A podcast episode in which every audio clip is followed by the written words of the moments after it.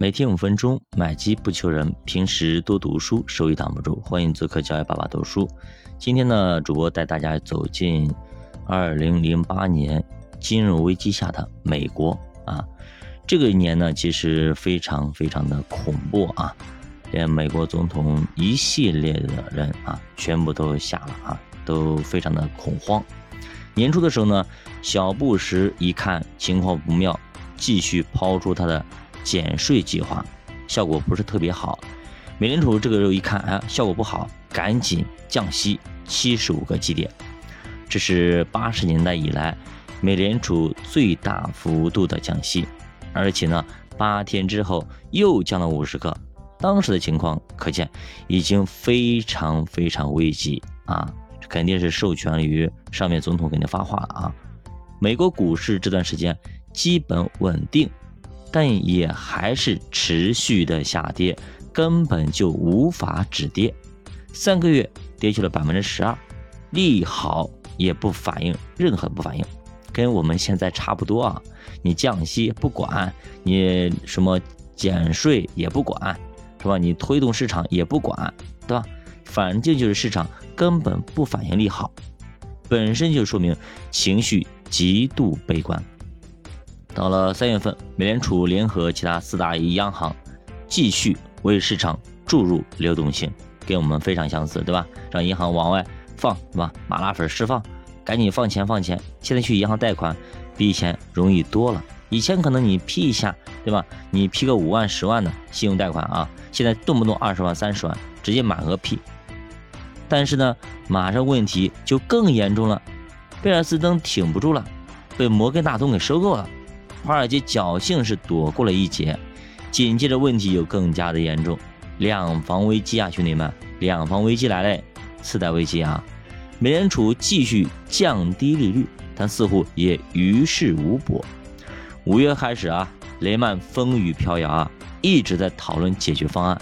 到了六月三号，标普评级给了最后一个暴击，调低了美林和雷曼的信用评级。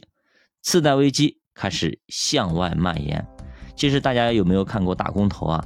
其实当时标普的话一直都没有调低。当那个哈利博士严重的去警告，对吧？那个标普说你们这些做这样做是不合理的，本身就应该给它降低了，但是你们就不降低。当时没人相信啊，根本没有相信这个怪博士，对吧？大家都觉得不应该，不能降。给它给降低了之后，那国家就完蛋了，对吧？整体市场就废了，大家信心就没了。那整体那么大一个房地产盘子泡沫就这样废了吗？当时大家都没有意识到情况的严重性啊！就大家炒楼花炒疯了的时候，买入就是赚到，买的就是赚到啊！这个时候很有意思啊，欧洲央行竟然去关注油价了。他认为呢，油价上涨，通胀要来，所以竟然还要加息。这一误判让欧洲经济可以说是那么急转直下，他为此这个错误也付出了沉痛的代价。美股在六月之后呢继续下跌，没有止住啊，一点止跌的信号也没有，而且跌得更凶了。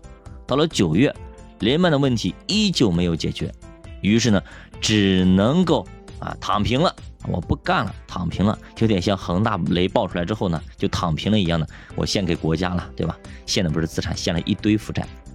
那过了十五天，雷曼这个就是直接就是死猪不怕开水烫啊，申请破产了，我不玩了啊！这是美国历史上最大的破产保护啊。同时，AIG 也快扛不住了，申请八百五十亿美元紧急贷款啊。美国股市心态全崩了，彻底崩盘了啊！开启了暴跌模式啊，兄弟们，暴跌模式啊！九月二十九日一天，美股就跌了百分之七啊！你想看，什么概念啊？就大盘跌百分之七，我们就这一波下来，我们也没有跌七个点啊！那当时美国总统小布什也慌了呀，没办法了，赶紧抛出七千亿美元救助法案，但是呢，于事无补啊。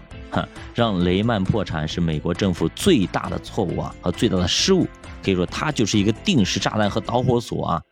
也是整个金融危机的直接的导火线。你让美雷曼一一一倒下，什么概念？就整整个美国最大的一个公司就咔啦一下下去了。你说吓人不吓人？所有人都不敢相信了。什么情况？就赶紧赶紧啊，就赶紧赶紧就把钱全部放兜里去啊。那打个不恰当的比方，比方说四大行有一家直接倒闭了，啊破产了，存里的钱一飞没了。这个时候你想想看，啊，所有的人都赶都赶紧把钱放家里床底下藏着了，是不是这样子？所以当时美国也有这种恐慌情绪，比现在我们中国 A 股股民损失恐慌要大得多得多呀。那么这只是二零零八年金融危机的小小的插曲和开头，后面还有更加惨烈的，到底当时有多惨？我们下节给大家继续接着讲，教科书陪你一起慢慢变富。我们下节再见。欢迎大家点赞、收藏、关注、转发、留言。